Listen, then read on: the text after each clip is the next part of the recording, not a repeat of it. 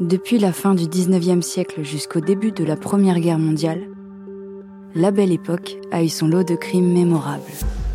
De Joseph Vacher, ce vagabond massacreur de bergers, à Pranzini, le tueur de courtisanes, cette douzième saison de criminels revient sur les grandes affaires qui ont secoué l'opinion publique de l'époque.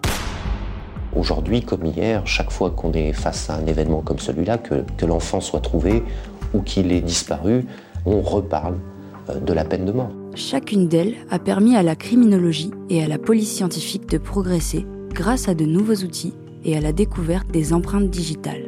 Les policiers de l'époque vont prendre l'habitude de confier aux laboratoires de police qui utilisent des méthodes scientifiques l'analyse des traces, des bouts, des cendres. Mais elles ont aussi révélé l'importance des enquêtes journalistiques et de la pression médiatique. Il n'est pas exceptionnel de voir dans cette affaire-là un journaliste aller plus vite et avoir des résultats plus rapides que les policiers. Dans ces sept épisodes, des entretiens avec des spécialistes de l'histoire de la police, de la criminalité et de la presse à sensation permettent de reconstituer le crime, l'enquête et le procès pour une véritable plongée au cœur de la belle époque.